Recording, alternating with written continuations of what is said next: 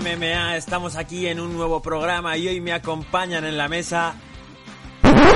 Nadie, nadie me acompaña porque es la una de la madrugada del domingo al lunes. Acabo de volver de, Canarias, de cubrir el evento de WTE Fight Championship 9, que fue un eventazo y veremos a ver si podéis ver los vídeos porque fue espectacular. Y nada, igualmente, eh, yo me debo a vosotros y creo que lo más lógico es que aunque no fuese a sacar a ninguno de los colaboradores, mira, que solito estoy, eh, aunque no fuese a sacar a ninguno de los colaboradores de sus camas un domingo de madrugada, pues bueno, ha habido un evento muy importante, me parecía mal eh, sacar el vídeo el jueves, prefería sacarlo el lunes. Además, este programa, como ya habréis visto en el título, no es solo este análisis breve que voy a hacer de UFC 247, sino que también es la entrevista con Julio Santana, que para quien no lo sepa es el dios de las MMA en España eh, bueno, él es muy humilde, él no pensar así, y por supuesto no es el dios de la MMA de España, pero es una persona súper relevante, súper importante, todo el mundo aprende de él, bebe de esta fuente de sabiduría que es, que y además es el líder del gimnasio Taz Ginamar, que es el mejor gimnasio que hay en España, es así de simple, tiene los mejores peleadores. El otro día estábamos, bueno, estábamos, estaba ahí para hacer las entrevistas y mirases donde mirases, había un tío que era el mejor en su categoría de peso en España. Bueno, el caso, que tenemos cositas. Eh, lo primero, que la única forma de que yo esté haciendo este programa a la una de la madrugada es que me cuido tanto desde que tomo la suplementación de fuerza bruta que estoy sanísimo. O sea, me vale con dormir siete horas y media y tal, no sé cuántos, como bien, como sano y encima tengo la mejor suplementación que puedo conseguir gracias a Fuerza Bruta Online, que ya sabéis que podéis conseguir todos sus productos por internet o si no lo podéis hacer yendo a la tienda física en Madrid. Seguimos. Eh, vayamos por partes. Eh, lo que vamos a hacer ahora es una review rápida de lo que ha sido este UFC 247 y lo siento si queda demasiado soso por solo estar yo, pero bueno, muchos me conocéis de mi faceta cuando subía vídeos en YouTube y era algo parecido. Eh, quizás esos estaban un poco más preparados, así que esto va a ser, habrá algún corte o no, o, meteré un poco la pata, porque ya te digo, estoy grabando este programa por vosotros a estas horas, así que por favor darle a like, que, que, que, me gustaría estar en la camita y aquí estoy, que he estado todo el día viajando desde Las Palmas y bueno, desde Tenerife. El caso, eh, vamos para adelante con el programa. Aparte, después de ese análisis, vamos a tocar dos temitas. Uno es el de los robos en las MMA y otro el de hay que explicarlo de las decisiones divididas que hay gente que todavía no sabe en qué consiste y se piensa que... Ahora lo explicaré, lo explicaré al final de, esta interrupción. Y para acabar tendréis esa entrevista a Julio Santana que ya os digo que para mí es un auténtico honor. Esperemos que mi monólogo no se alargue más de 10 minutos porque si no este programa va a ser larguísimo. Y nada, pues vamos a arrancar, no pongo ninguna cabecera, no pongo nada nuevo, vamos directos al lío. ¿Queréis que hable de John Jones contra Dominic Reyes? Yo pienso que ganó los tres primeros asaltos Dominic Reyes y estoy un poco eh, enfadado. No creo que haya sido un robo, luego lo explicaré, pero vamos a ir poco a poco. Como estamos hablando de robos, no, no, no. Mira, es que esto es mucho más importante. Eh, ahora entramos a debatir ese UFC 247, pero tengo que decir, sorteamos este muñeco de Daniel Cormier es un muñeco que acaba de salir. Es un muñeco que no encuentras en la tienda de España. Tienes que ir a buscarlo por Amazon y demás. Es un muñeco que cuesta una pasta y que como ya hemos sorteado el de John Jones fuera del programa, lo sorteamos vía Twitter, ahora vamos a sortear este muñeco de Daniel Cormier vía, vía Instagram. Lo que tenéis que hacer es ir a la publicación en la que aparece el muñeco de Daniel Cormier, bueno, miren, es muy sencillo. Aquí Gonzalo se flipa un poco en las peticiones para conseguir el muñeco de Daniel Cormier. Además tiene un gran lío en cómo hacer el sorteo para que sea transparente. Miren, yo se lo explico. Ustedes se van a la publicación en la que aparece el muñeco de Daniel Cormier en la cuenta de Instagram arroba generación MMA. Ustedes se aseguran de seguir esa cuenta y también de darle a like a la publicación. Además, en la propia publicación pondrá todos estos pasos. No se preocupen, amigos. Escriban quién es su peleador favorito en esa publicación y como cuarto y último paso, el más importante de todos, para que se extienda bien la marca, lo que ustedes deben hacer es compartir un story, se etiqueten arroba generación y aparte utilicen el hashtag ¿Dónde está Cormier? Sigan viendo el programa, disfruten y como siempre, denle un buen like amigos. Vamos adelante. Derrick Lewis contra Ilir Latifi. ¿Eso ha sido un robo? No, no ha sido un robo. Ha sido un asalto para Derrick Lewis, ha sido un asalto para Ilir Latifi y ahora hay que irse a ver qué es lo que se valora.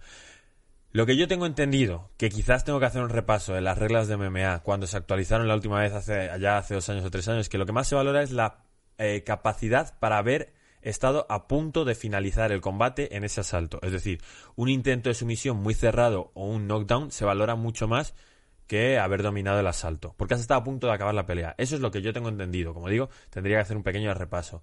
Luego se valoran los golpes significativos, se valora según yo no lo leí así, pero me lo han comentado algunos árbitros que se está valorando más la parte de arriba, pero que se está valorando escrito en las reglas. Tendremos que tendré que mirarlo. Pero se valora los golpes, la capacidad, el daño, el dominio y al final de todo el control del octágono, porque va a ser muy importante para cuando hablemos de John Jones contra Ramírez Reyes, porque muchos han dicho los defensores de John Jones que yo soy un defensor de John Jones. Lo único que digo es que esta pelea no la ha ganado, en mi opinión.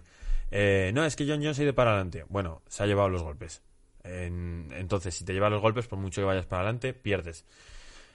En el caso de Derrick Lewis contra Latifi, pues es un combate nivelado en el último asalto, en el que vemos dos derribos de Ilir Latifi y control en el suelo, pero los golpes son de Derrick Lewis. ¿Es suficiente esto para ganar?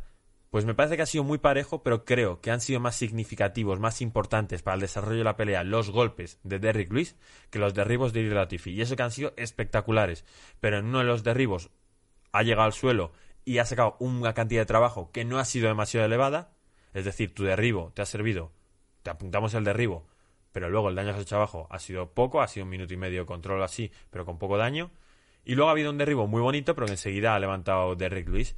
Sin embargo, los golpes de Derrick Lewis, aunque no haya habido ninguno que haya hecho que se trastabille y demás, tres o cuatro golpes han entrado y cinco, seis, siete, ocho golpes los ha parado Iris Ratifi, pero se ha parado recibiendo daño. Si tú me pegas un puñetazo y yo tengo la mano aquí, el daño me lo como. Menos que si me das limpio, pero me haces daño. Y cuando es Derrick Lewis, más. Eh, no es lo mismo que bloquearlo así. Eh, si te da el golpe y te da en el hombro, pero te resbala la cabeza, te ha dado de alguna forma. ¿Esto se tiene que valorar o no?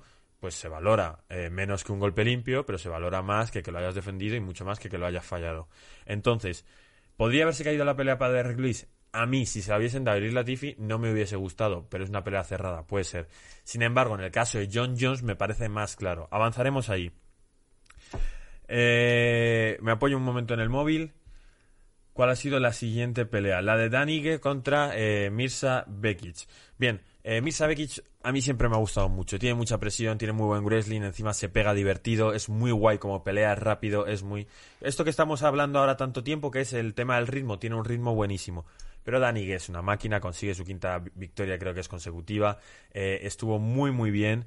Aunque Mirza Bekic se llevó el segundo asalto, el primero fue de, de Ige y el, tercero, a mí también me parece que sí qué capacidad de trabajo tiene, qué golpeo, qué bueno es. Hay, que fijarse en este pelador. Que me decía Enrique Jimeno, un saludo para ti, el, creador del blog de UFC de Gym, que deberías, bueno, UFC de Gym, o UFC Gym, eh, como lo queráis leer, depende de, cómo pronunciéis vosotros esa G-I-M. Tenéis que seguir ese blog me decía, oye Gonzalo, ¿no comentaste que él tiene su propia, se representa a sí mismo? Es, algo extraño en las MMA, pues bueno, él se considera que está al suficiente nivel y lo ha demostrado en esta pelea como para representarte a sí mismo y quitarse la figura del manager que me parece muy útil para algunas cosas, pero si ya estás en UFC, hombre, si eres un John Jones te tiene que llevar la carrera a otra persona porque no puedes estar pendiente de estar eh, negociando. Además un manager te viene muy bien para pedir más dinero. Si a ti te coge tu amigo Dana White y te dice, oye, puedes pelear por 100.000 y tú dices, joder, yo pelearía por 100.000, pero habla con mi manager. Y el manager pide 150.000, al final negocian 130.000 y ya has sacado un dinerito extra porque a ti te da vergüenza y no eres un profesional de las negociaciones como son los managers. Eso, entre otras cosas que hacen. Bien, pues Danigue se representa a sí mismo y es algo bastante curioso de ver. La pelea de Juan Adams contra, ¿cómo se llama este? Tafa, a ver. La copia de Marhan, a ver, contra Justin Tafa.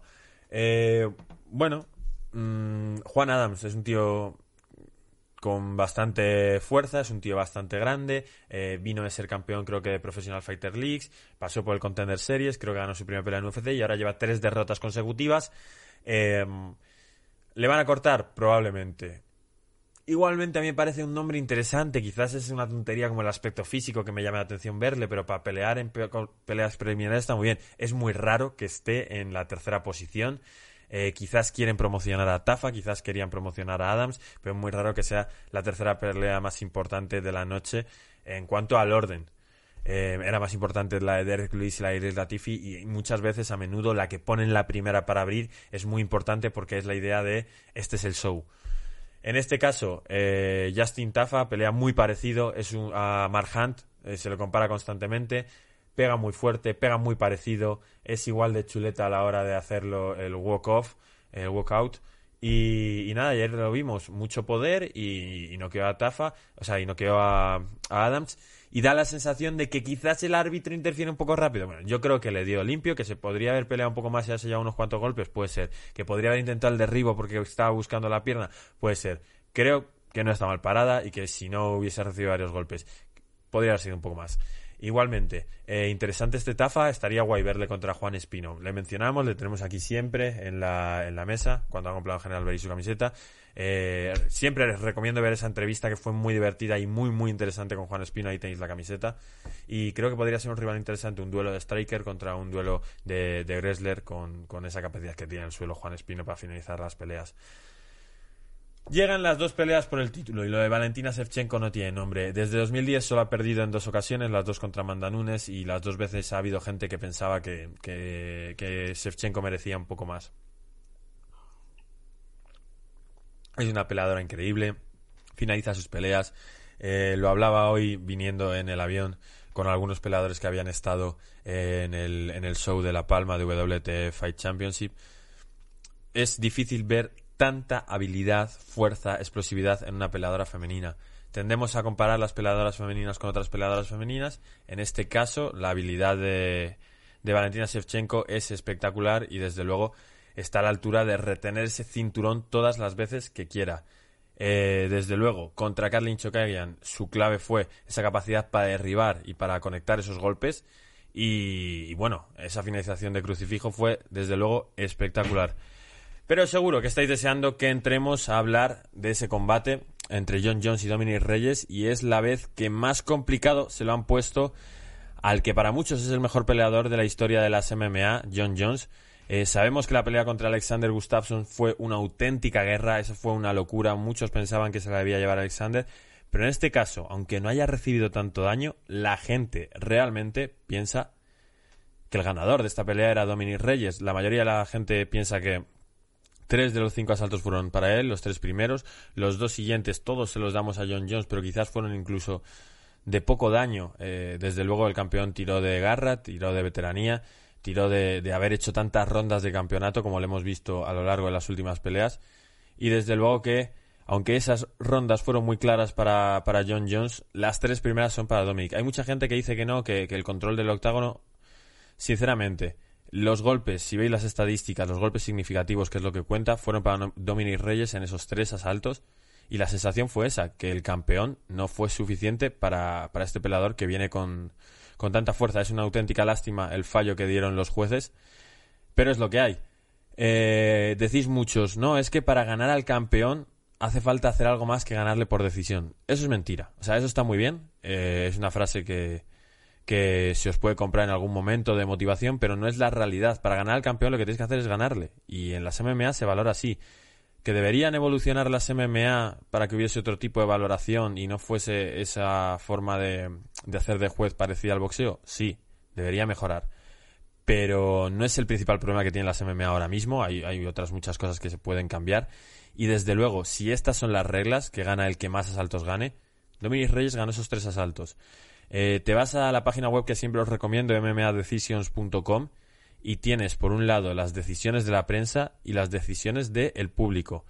Los jueces son los profesionales, pero todos sabemos que en MMA hay mucho campo que mejorar. Todos hemos visto a Dani Vares ganar una pelea clarísimamente y ver que un juez se la da al contrario sin ningún tipo de motivo, ni siquiera con más derribos, que es lo que suele robar las peleas. Los jueces tienen que mejorar y los jueces se pueden equivocar y además sabemos que no son jueces privados, es decir, en principio no hay interés de UFC, aunque hay muchos paranoicos y que les gustan las conspiraciones que dicen que sí, que, tiene que ganar este porque UFC les paga por detrás. En principio no debería ser así. Eh, los jueces tienen que mejorar y muchos jueces vienen del boxeo o puede que vengan de la lucha, como dicen que vienen en España. Esos jueces tienen que mencionar y en la tienen que mejorar y en la página de MMA Decisions, como decíamos, eh, de los del 100% de los periodistas, de, los, de la prensa que ha valorado esa pelea, el 60% y el, 60, el 70% piensa que ha ganado Dominic Reyes. Y en las encuestas a la gente, que tú puedes entrar ahí y valorar, hay unanimidad por la victoria de Dominic Reyes. Está como al 80% de, de gente votando esa victoria. Es un robo, para mí no es un robo. Eh, uno ganó dos asaltos, otro ganó dos asaltos, hubo uno un poco disputado. Es claro, a mi forma de verlo, para Dominic Reyes, pero estuvo disputado, pues algún juez se puede equivocar. Y decíais alguno, y esto, algunos, y esto es lo que quería comentar. No, es que eh, por lo menos que hubiese sido una decisión dividida. No funciona así. Es un tema muy sencillo, pero que a la gente hasta que... es muy difícil de explicarlo es sencillo. Es como lo del fuera de juego que pasa con la gente que sigue el fútbol, que, tiene que explicarle fuera de juego a alguien que te parece súper sencillo, pero la gente no lo entiende. Pues es similar. Los jueces valoran independientemente. Una decisión dividida se da cuando un juez difiere de los otros dos. En este caso, eh, el fallo es individual de cada juez. Los tres jueces, en mi opinión, se han equivocado. No es que un juez pueda decir, bueno, yo, como pienso que ha estado nivelada, le voy a dar eh, veredicto dividido. No, no, ese juez ha dicho que gana John Jones y ese juez te va a defender que John Jones gana en cualquier situación. Y para él es unánime. Y si se juntan tres, son tres unánimes. Entonces, cuando alguien pide una decisión dividida, no es algo que se pueda dar, no es una situación real. Porque es básicamente que tres jueces tienen una sensación compartida y es igual de robo que si hubiese sido una decisión dividida, porque es un fallo erróneo. Ya os digo, es una cosa muy complicada de, explicar, pero cuando estéis más involucrados en peleas, ver más peleas que tengan este tipo de fallos, lo entenderéis. Eh, no tiene sentido pedir que sea una decisión dividida porque el fallo es individual de los, de los jueces. No, no es que cuanto más cerca esté una pelea, más cerrada esté, sea más probable que sea la decisión dividida. Pues bueno, esto ha sido el análisis de UFC 247.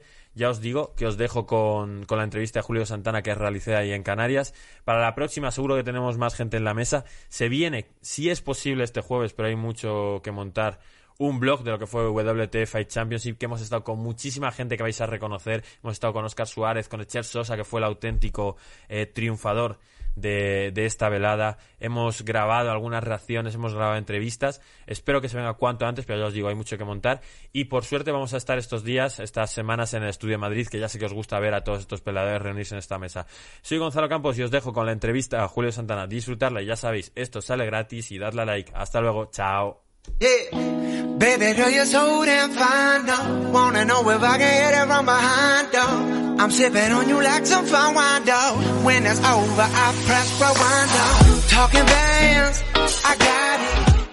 Hola amigos de las artes marciales mixtas, estamos en un nuevo programa de Generación MMA y estoy en uno de los templos de las artes marciales mixtas españolas. Estoy con Julio Santana. ¿Cómo estás? Hola, ¿qué tal Gonzalo? Bien, muy bien, muy bien, muy bien. Oye, para mí ya te digo, eh, he llegado, te he visto con los alumnos, estás tomando la clase y se me iban los ojos. Estaba Juanma, estaba Daniel Ladero, estaba Requeijo, no paraba de haber grandes peleadores. ¿Cómo es para ti saber que están los mejores de España en tu gimnasio? Mm, para mí verlos en el entreno es algo normal porque prácticamente convivo con ellos, los veo todos los días, no lo veo nada excepcional. Y de los mejores de España nunca me gusta decir que somos de los mejores de España, somos, somos un equipo a tener en cuenta, pero por España hay bastante calidad y entonces bueno, si tú quieres ser humilde, a mí me parece súper bien, pero es que cuando digo de los mejores, quería decir el mejor de España. No, hombre, no, hombre. Yo creo que, yo creo que tenemos bastante cantidad, tenemos cantidad de buenos luchadores, bastante cantidad. Pero también en cuanto a calidad hay gimnasios por, por toda la geografía española que, que también pueden estar ahí. Vale, pongamos, imagínate que no, que no te digo que sois los mejores o de los mejores. Vale, pero coge Joel Álvarez y dice, ostras, voy a prepararme mi primera pelea en UFC con Julio Santana. Eh, coge Enrique Guasay el otro día y también con Joel, venga, vamos a hacer un poco de sparring ahí. Sois un sitio de referencia y quizás es por los éxitos que habéis tenido. O sea, no es raro cuando alguno de vosotros gana una medalla en cualquier competición. Hombre, yo en ese sentido también pienso que está también de por medio la afinidad, el buen feeling que tenemos con la gente que nos viene, que nos viene a visitar. Ellos con Joel y con Enrique son de la casa y siempre estamos durante todo el año estamos recibiendo visitas de diferentes luchadores de la geografía española y también de, de, extranjeros.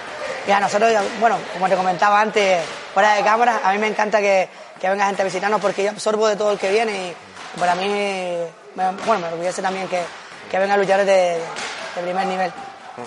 A ti en la parte de entrenador, porque he cuchicheado por ahí y he visto tus peleas antiguas y demás, lo que he podido ver de los récords y demás, en la parte de entrenador, ¿qué tipo de gimnasio te inspira? ¿Quién dices, ostras, estos están haciéndolo bien? ¿En quién te fijas? A mí me gusta, me gusta mucho, mucho el Team Alpha Me gusta que sea porque son pesos ligeros y el estilo de los entrenos que hacen y demás son muy parecidos a los nuestros, tienen, le dan mucha importancia a la lucha y al trabajo de, de reja de Gran Pound, pero siempre mm, como lo, de lo mismo que te comentaba ahora de que como que yo no me siento el mejor gimnasio de España, tampoco creo que haya un gimnasio que reúna todas las cualidades que, que, en el que otros gimnasios tienen que reflejar. A mí me gusta también, estuvimos, tuvimos la suerte gracias a Juan Espino de entrenar en la, América Top Team y de, ahí me llevé, cogí muchos recortes y, iba a hacer mis entrenos, muchos los entrenos que había allí. Claro, porque por ejemplo, tú estás en tu gimnasio, tú tienes tus técnicas, pero de pronto vas a otro gimnasio y dices, ¿cómo no se me ha ocurrido enseñar esto? ¿Cómo no se me ha ocurrido este método? Eh, por eso te comentaba lo, lo, de que me gusta que venga gente de fuera, porque de todo absorbo, de todo intento ver qué cosas hacen ellos y que me pueden favorecer a nuestros juegos.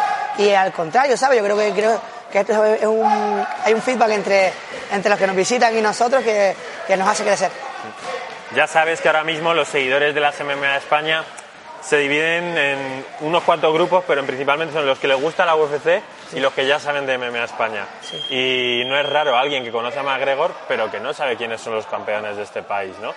Entonces, me gustaría saber, eh, para estos aficionados que te están viendo a ti por primera vez y dicen, ostras, este tiene que ser uno de los capos de alguna forma de la MMA España, ¿con qué otros peleadores de UFC o a cuáles has visto, con cuáles has podido entrenar pues en el, cuando has visto ahí o has preparado una visita para el Team Alpha Male? ¿Qué peleadores de UFC has conocido y esas cosas?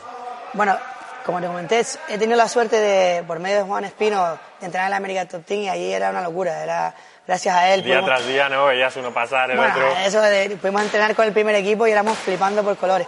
Siempre estaré bastante, eh, eternamente agradecido a Juan por darnos esa oportunidad. Y allí era como lo que te comenté al principio, cuando tú me dijiste, vine y había luchadores, pues allí era, claro, yo me sentí tú allí, ¿sabes? Y era una locura. Eh, eh, yo qué sé eh, Silva, eh, eh Jason Tibao, miles, miles había ahí. Y entramos con ellos de tú a tú, en la misma clase que ellos. Lógicamente, dividían los entrenos, sobre todo los sparring y demás, por peso, pero una flipada verlos ahí entrenar. Oye, te tengo que hacer una pregunta que seguro que mucha gente se lo está en sus casos preguntando. Tú saliste con la esquina de Joel Álvarez, pero en algún momento te gustará salir con alguien que haya estado aquí casi desde el principio y tal. ¿A qué peleadores tienen que seguir los aficionados? Sé que tienes un montón de peleadores y que si se te olvida alguno, bueno, no pasa nada, que no se ofenda ese peleador. Pero ¿quién dices tú, uno de estos va a entrar en algún momento? Pues por proyección y demás, pues ahora mismo el hándicap de la edad eh, nos absorbe a todos los gimnasios en España. Tenemos luchadores de primer nivel que, por desgracia, ya están en una edad que las grandes promotoras no quieren. Siempre ha sido mi ilusión, siempre fue mi ilusión que Juan Suárez llegara a, a lo más. De hecho, llegó el M1, eh, que es una liga bastante importante, pero bueno, siempre nos quedó el tema de UFC porque eran otras épocas y otra forma de, llevar eh, la carrera de los luchadores. Pero ahora tengo bastantes luchadores con proyección. Tengo, por ejemplo, a Lionel Padilla, que es todo un portento. Eh, como gente joven, pues también este, Seven Swift estuvo en su momento también ahí. De hecho, creo que tiene todavía una larga trayectoria por delante. Y tengo miles de, luchadores, tengo luchadores que no han peleado en España o no, no han tenido tantas oportunidades en España, pero con unas habilidades que, que gente de UFC quisiera tener, ¿sabes? No, no, parece que lo digo en plan de soberbia, pero es que hay chicos aquí que son los sparring de la gente que, conoce, que la gente conoce y esos son los que tienen que llegar y, y por casualidad de vida, porque es de la vida, pues, pues no lo hace. Has mencionado a Juan Suárez, con quien espero tener una entrevista cuanto antes. Eh, y también has mencionado dos nombres, Lionel Padilla, que todo el que entrena con él dice, uff, este tío arrasa. Lionel es importante, es el, es el siempre, hay, siempre hay un, como, una, siempre se cumple el, no sé cómo decirlo, eh, la, ay, ¿cómo te digo? Cuéntame, cuéntame. Más siempre, por ejemplo, hay luchadores que tienen, que tienen eh, cualidades y otros luchadores que tienen que trabajar mucho para, para llegar a donde quieren, ¿no? ¿Qué pasa? Que el luchador que tiene cualidades no tiene ese hambre de, victoria. Y, lo, por todo, y por el contrario, la gente que tiene que trabajar mucho, sí. Pues con Lionel se cumplen dos cosas, ¿sabes? Oh. Se cumplen dos cosas. una persona, un luchador con muchas cualidades, se, se defiende bien en cualquier distancia y luego tiene hambre de victoria. Pero ya lleva un par de años que estamos pendientes de que, bueno, este es tan bueno y encima ha pillado un par de seguidas, pero ahora ha vuelto un poco a una inactividad. ¿Qué está pasando ahí? Eh, estamos esperando la oportunidad, estamos trabajando en su carrera. Eh, Hace poco tenía una, un, teníamos un, torneo y se nos ha caído, por desgracia, pero estamos trabajando su carrera. Hemos aprendido con los años, yo como entrenador he aprendido con los años a tomar las cosas con calma. Sí, es verdad que antes seguro que ibais a todos los eventos. Sí, éramos, bueno, como casi todos los gimnasios de España éramos gimnasios de guerra que íbamos a choque con todo el mundo. ¿Qué pasa? Que con los años te vas haciendo más listo y, y según las necesidades y las exigencias de grandes promotoras, pues tienes que ser un poco más selectivo con las peleas y demás. Entonces con Lion y con todos nuestros luchadores en general, estamos trabajando de esa manera ahora. Entonces, estamos buscando ahora peleas más importantes porque su récord ya tiene un récord bueno, pero que aumente en calidad. Y de cara a una grande, de cara a una grande promotora, es un atractivo a seguir. Vale, hasta ahí en cómo hemos gestionado la carrera, bueno, cómo habéis gestionado la carrera con Lionel Padilla y cómo puedes salir y en general lo que se hace con tus chicos. Y Ceven, porque Ceven sí que tuvo esa oportunidad y es muy joven todavía, o sea que tendrá oportunidades pero vino, peleó en aquel evento en Rusia en el que le dio la mano a Putin. ¿Estabas en esa esquina? Sí, sí, estaba en esa esquina. Que no sé si tú también se la pudiste dar la mano. No, no, no, no. Aquello era, se tuvo, bueno, con luchador, claro, él tuvo, estuvo más cerca de Putin y demás. Tú fuiste a dársela y te pararon. No, no, aquello era una cosa, como el M1, el Samo 70, el que haya ido al torneo, sabe que los luchadores pelean y salen. No te quedas viendo el evento y nada, lo ves de fuera en una pantalla. los controles de seguridad son muy grandes y es muy complicado. Pero bueno, cumplimos un sueño que fue ir a Rusia y ganar un evento de primer nivel como el Samo 70 ante el presidente de, Rusia, pues... Uno de los hombres más pues, poderosos del mundo.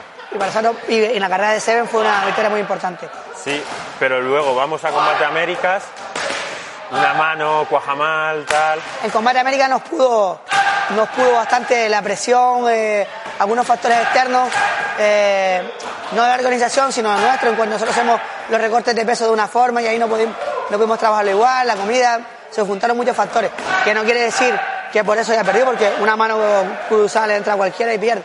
Pero sí es verdad que se nos juntaron muchos factores y nos, nos sacamos un poquito de contexto. Pero se tiene joven y puede llegar, y como se ve Ahora tenemos a Daniel Ladero también, que está entrenando con nosotros, que va bien en su carrera. Eh, Darwin no entrena directamente con nosotros, pero viene, pero viene a entrenar con nosotros y mira, peleó el otro día en KSW. Entonces yo creo que las MMA en España se están trabajando con cabeza y bien y estamos llegando, estamos ya tocando los grandes eventos, sin necesidad de hacer mucha, de desplazarnos y demás. Oye, vamos a dar para esos oyentes que no solo que no consiguen seguir las MMA España, sino que también siguen y siguen mucho más la UFC. Vamos a hablar un poco de cómo lo estás viendo ahora mismo. Sigues las MMA internacionales, imagino, ¿no? ¿O eres de esos que dice, me quedo con España? No, yo, yo sinceramente sí la sigo, sigo la MMA, internacional, la MMA española, pero siempre yo al final soy muy dado a los míos, entonces estoy siempre, miro peleas internacionales de los luchadores que pelean contra los míos obligatoriamente. Yo, hay eventos importantes que sí madrugo para verlo, pero otros no. Porque tengo mucho trabajo con ellos aquí y, egoístamente prefiero estar con ellos. Pues vamos a meternos en algunas preguntas.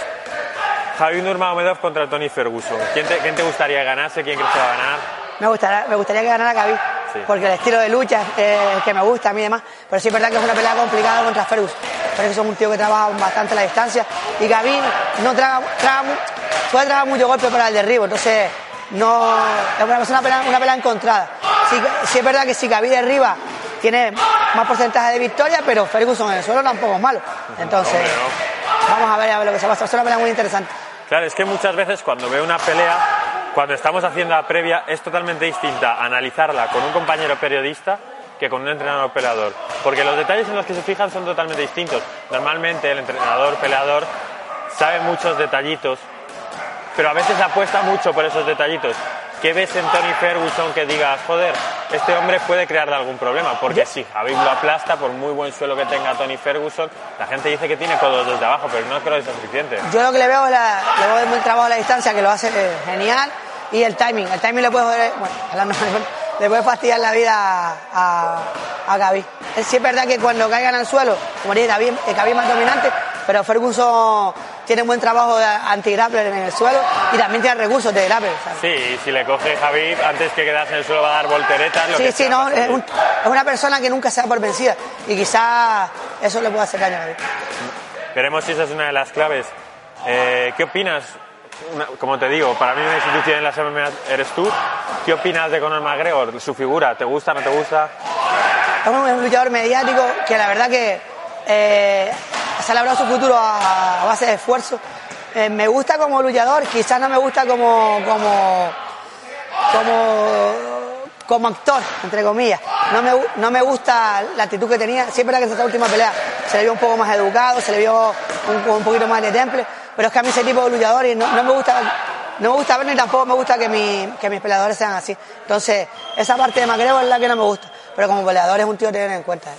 Vale, hemos hablado de Javi Nurmagomedov contra Tony Ferguson, hemos hablado de la figura de Conor McGregor. ¿Qué te pareció esa pelea que tuvo Conor contra Cowboy? ¿Te sorprendió que eso pueda pasar? Porque si le pides a Javi, que es el tío más dominante de las MMA, que le gane a Cowboy Cerrone en un minuto, no creo que te diga, vale. Yo, sinceramente, yo esperaba más de esa pelea. Eh, Cerrone es, un, es, una persona con mucho encaje y quería que la pelea iba, iba a aguantar más.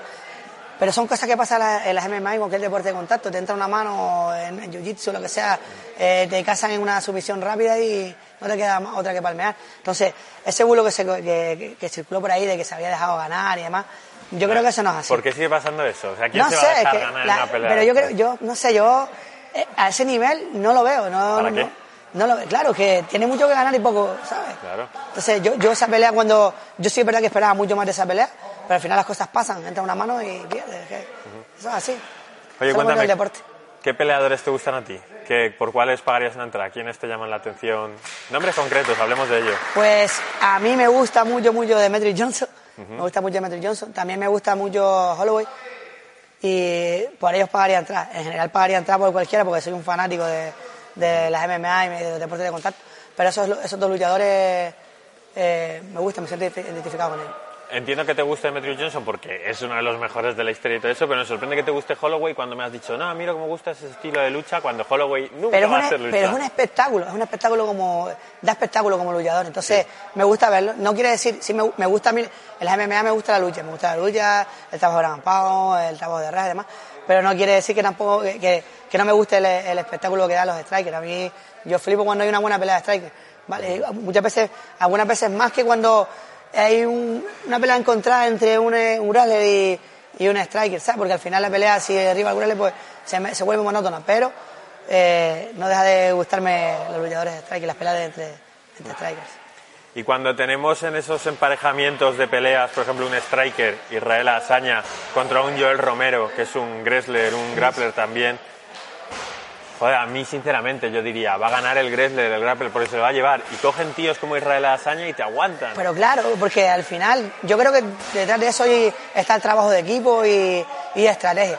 Todo va, sobre el papel, todo el mundo sabemos que un luchador de cural y el otro, por ejemplo, su fuerte es el striker, pero al final hay que trabajar, hay la estrategia para, para, para evitar que el cual te derribe o, o, para hacerle coco para que él se crea que vas a evitar que le derribe y al final le sales como una mano, como le pasó a a, a cerrar la última vez.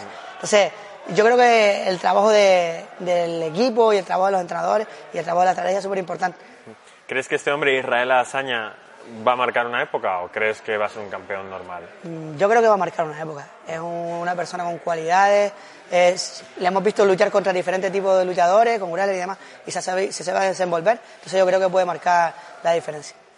Y el último nombre que te digo de UFC, bueno, te voy a decir otro, pero que también es de las MMA España, es Jorge Masvidal. Es una figura que ha, que para empezar ya era un clásico, pero parece que se ha reinventado ahora.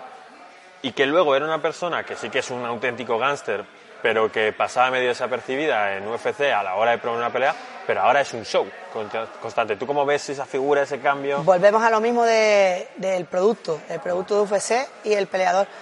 ahora mismo eh, como luchador me encanta también porque es un luchador con carácter y con bastante agarra y empuje, pero ha le han sabido manejar su carrera y lo han convertido en un producto de UFC que al final es lo que vende.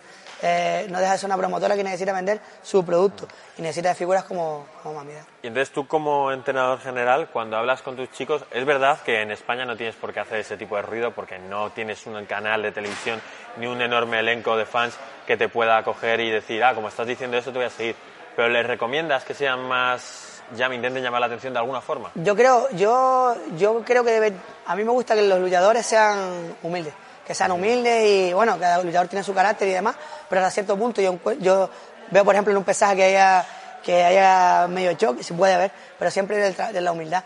Eh, psicológica, deportivamente y psicológicamente hablando, las personas que van con ese carácter o con esa, con, esa garra eh, en, los eventos grandes, por ejemplo, Macreo y demás, cuando caen, la caída siempre suele ser más corta, suele ser más corta, entonces hay que levantar un luchador así. Yo me estoy ya adelantando, ahorrando mi trabajo, eh, forjando luchadores de esta forma. Entonces yo creo que, que todo luchador debe ser así.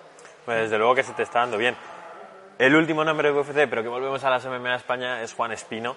Eh, ¿Cómo has visto su ascenso? Juan es una persona con unas cualidades impresionantes.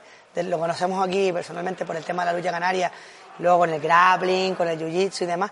Y él solo ha evolucionado y se ha, hablando como, como decimos aquí en Canarias, se ha buscado la vida eh, por su propia cuenta. Se fue a Estados Unidos, dejando la familia atrás, arriesgó y le ha salido bien incluso con el handicap que hablamos antes de que ya fue con una edad ya un poquito avanzada y, y la verdad que él ha salido bien. Yo me alegro mucho por él porque es una persona que le tengo aprecio y que lo quiero mucho.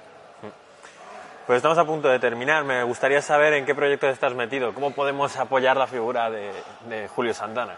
Pues mira, yo en vez de apoyar mi, figura prefiero que apoyen a, mis luchadores. Ahora mismo estamos, tenemos diferentes, eh, diferentes combate durante el año, diferentes compromisos con diferentes promotoras. Estamos trabajando con diferentes luchadores en, todos los ámbitos. Estamos trabajando con la cantera, con la parte amateur, estamos trabajando con los niños también en, por mi gimnasio, no solo de MMA, también de Grammy Visu, buscando nuevos, nuevos luchadores, que eso es lo que marca la diferencia. Las MMA españolas necesitan de una renovación, de una renovación de, de generacional. Entonces hay que trabajar bastante en la cantera, no podemos olvidarnos de eso. Y yo creo que estamos haciendo un trabajo bastante, bastante bueno con eso. Me da a mí la sensación, no sé si en el resto del mundo están haciendo lo mismo, que en unos años aquí en España va a haber un nivel, porque estoy viendo mucho niño que ya tiene mucho nivel en el suelo por lo menos. Demasiado, demasiado. Yo, por ejemplo, lo veo mucho cuando veo los campeonatos nacionales de, MMA y demás, veo luchadores que, que antiguamente hubieran, sido, hubieran, estado peleando profesionales. Ahora, lógicamente, gracias al, sentido común que tienen sus entrenadores, pues los están rolando de la materia hasta, hasta que no se pueda más y, son, y veo luchadores que en un futuro van a dar que hablar. Y estoy súper contento con eso, la verdad que muy orgulloso de que, de, entre comillas, poner nuestro de arena que eso pase. Oye, pues Julio, no tengo más que darte las gracias. gracias a ti por hacerme la entrevista y muy contento de que te acuerdes de uno y del equipo. De ti siempre me voy a acordar, Julio. gracias, muchas gracias. Muchas gracias.